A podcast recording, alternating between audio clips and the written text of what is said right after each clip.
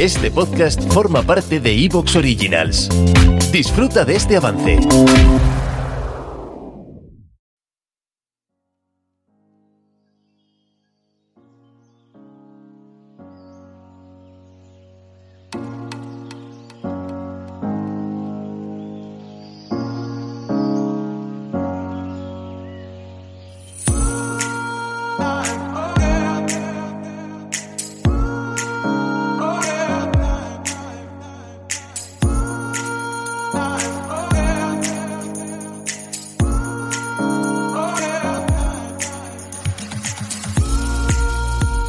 Y bienvenidos a un podcast especial de Planeta Montaña by Huesca La Magia. Especial porque salimos de nuestro particular estudio en Huesca Capital y nos hemos venido a una ciudad donde la montaña es protagonista. Nos encontramos en Jaca, en la perla del Pirineo, a la sombra del Monte Oroel, como canta el himno del primer viernes de mayo.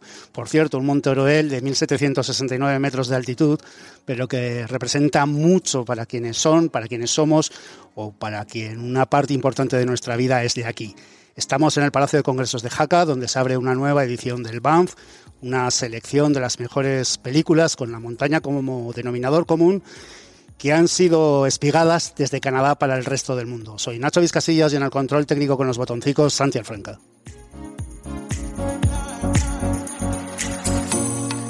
En Planeta Montaña Huesca la Magia nos acercamos en este mes de marzo a Jaca para hablar de montaña. Abrimos el programa con Sebas Álvaro, se viene también la directora del BANF, Eunate Saiz, un montañero de referencia, como es Bernabé Aguirre, y lo cerraremos con la concejala de turismo del Ayuntamiento de Jaca y diputada en el Parlamento aragonés, Olvido Molatinos.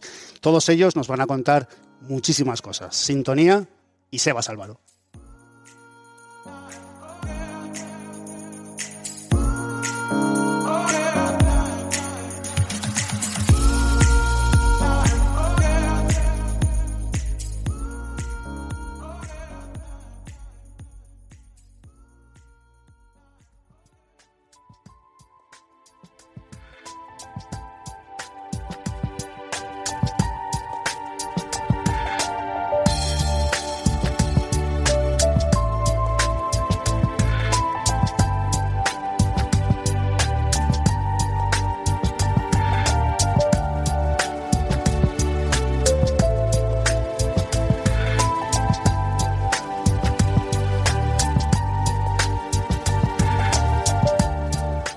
Nos encontramos en Jaca y por aquí suele venirse Sebas Álvaro. Hoy queríamos que estuviera con nosotros, pero no ha sido posible. A estas alturas no vamos a esconder que más que hablar con Sebas, lo que nos gusta es que Sebas nos cuente cosas. Hoy le hemos pedido que nos cuente cosas de Jaca, de lo que significa Jaca para él, pero no solo de eso. Querido maestro, gracias por venirte a Planeta Montaña Vallehuesca La Magia y especialmente un viernes como hoy, que sé que estás muy ajetreado y por una buena causa. Dicho lo cual, ¿hacia dónde vas y en qué estás metido ahora, amigo? bueno, en primer lugar, muchas gracias por, por hacerme un hueco ahí en, tu programa. Y en segundo lugar, pues voy camino de Caspe porque esta tarde clausuramos una exposición de fotografía que, que yo he donado a la Fundación Sarabastal precisamente para hacer lo mismo que con el documental de Karim, ¿no? que se trata de sacar fondos para asegurar la, la, subsistencia, iba a decir la vida, pero con, sobrevivir en, en, un lugar como José, a 3.200 metros de altitud, en una aldea perdida del Caracol, en pleno invierno, pues se acerca más a la subsistencia y, una viuda en un lugar como esos vive, vive prácticamente de la compasión ajena porque no puede trabajar, no puede hacer nada, no tiene medios para ganarse la vida, así que eh, uno junto con unos buenos amigos, eh, como, como son Juan José Sebastián, Alberto Iñurrategui, Juanito Yarzábal,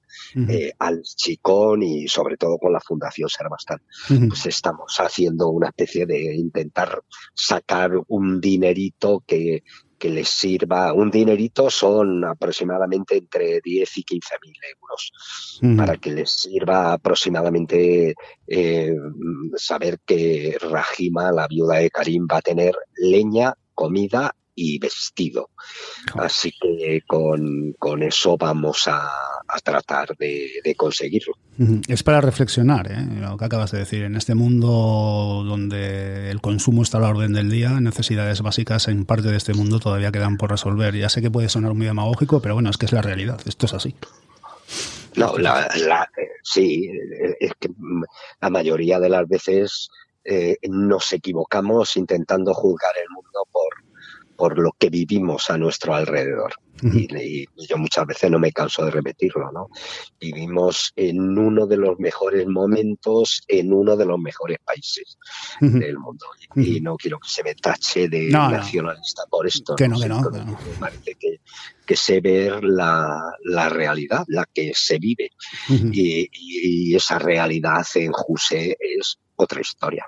Es decir, cuando, cuando Karim se estaba ya muriendo al final y, y fue a verle un amigo, se dio cuenta que no tenían leña en el, dentro de la casa, porque Karim ya estaba muy malito para ir a buscar leña y su mujer no podía hacer nada. Entonces nos pusimos en marcha, organicé desde, desde Madrid una especie de rescate de poder sacar a nuestro amigo de allí, llevarle al hospital, que se hicieran cargo de los militares y luego, mientras tanto, que, el maestro del pueblo eh, adelantara dinero para, para comprar la leña y, los alimentos básicos, es decir, un poco de harina, arroz y un poco de carne. Y, eso es sobrevivir en, en invierno en Juse. Eh, ¿Habéis estrenado ya la huella de Karim? ¿Estáis de gira? ¿Cómo, cómo está en este momento? Sí, lo estrenamos a ah, lo grande en el Festival de Montaña de Bilbao en diciembre. Ah, en el pero, sí, y, pero luego lo hemos ido lo hemos estrenado, que yo quería que fuera así aquí en, en Aragón, en Caspe y en Maella y, aún así vamos a hacer, desde luego, todo este año eh, se va a ir presentando por toda España. Lo que pasa es que estamos abrumados también de, trabajo y, no podemos estar a roles ni a setas, como dice el de los bancos, ¿no? Eh, luego, luego estaremos con la concejala de turismo, le voy a decir, eh, Olido, llama a Sebas, la huella de Karim, en este maravilloso Palacio de Congresos de Jaca. ¿Eh? conste. Pero, pues, eh, pero Olvido sabe, igual que lo sabe todo Jaca, que cuando me llaman estoy disponible para ellos. Es decir, es que Jaca es mi casa, no, no tengo que... lo sabe todo el mundo y lo sabes tú y lo sabe la gente de, de Jaca y todos los amigos que yo tengo allí. De hecho, eh, eh, siempre tengo presente en Jaca en el sentido de me gustaría vivir más tiempo eh, de lo que estoy en Jaca, pero no puedo, no puedo porque me tienen trabajando de la ceca la beca Oye, ¿cuándo descubriste Jaca?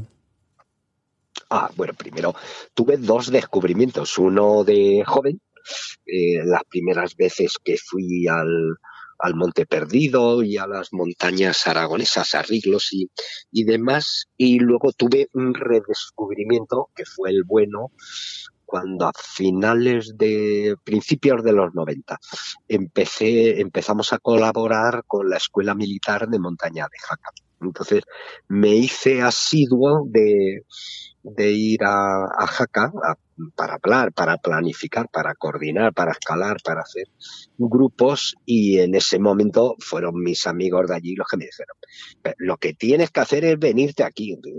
Pero, si, si nosotros, yo no tengo dinero ni, ni para comprarme que no, tú vente. Y al final me liaron, y gracias también a buenos amigos de allí que, que hicieron por mí seguramente lo que no habría hecho ningún, ningún banco, que es, eh, mira, si esto te gusta, métete en ello y me lo vas pagando como pueda. Y recuerdo, sí, y así fue, y, y recuerdo que al año y medio de, de estar ya viviendo en Jaca, eh, me lo encontré por la calle y me dijo, Sebas, ya puedes empezar a pagarme. Y me di cuenta probablemente que me había retrasado. Así que eh, esa es la esa es la experiencia. Entonces, entonces sí redescubrí Jaca y sobre todo redescubrí la calidad de vida de una ciudad como esa para, para un tipo como yo que viene de Madrid, de, de vivir intensamente y a un ritmo que no te deja un minuto. Eh, y las posibilidades que tenía Jaca, eh, al menos como yo lo veía, ¿no? como capital del Pirineo que Jaca debería convertirse en la capital cultural y sentimental de la montaña en España. Te iba a preguntar precisamente por eso, ¿cómo entiendes esa capitalidad, ese objetivo en el que está inmerso Jaca ya desde hace unos años?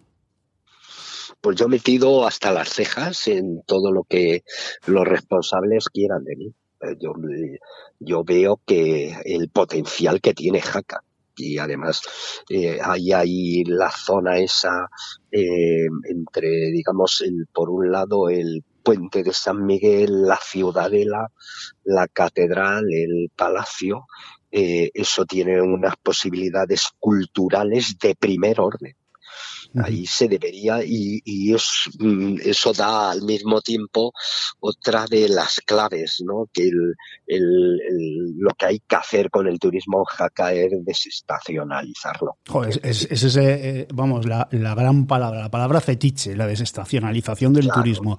Anda que no la hemos escuchado veces en esta comunidad autónoma. Pero lo, pero lo que hay que hacer es hacerlo. Yo creo Que, con eso y con tantas otras cosas, en España hablamos mucho y hacemos poco. Hmm. Y lo que hay que hacer es hacer, y hacer supone seguramente tener una vista a 15, 20 años.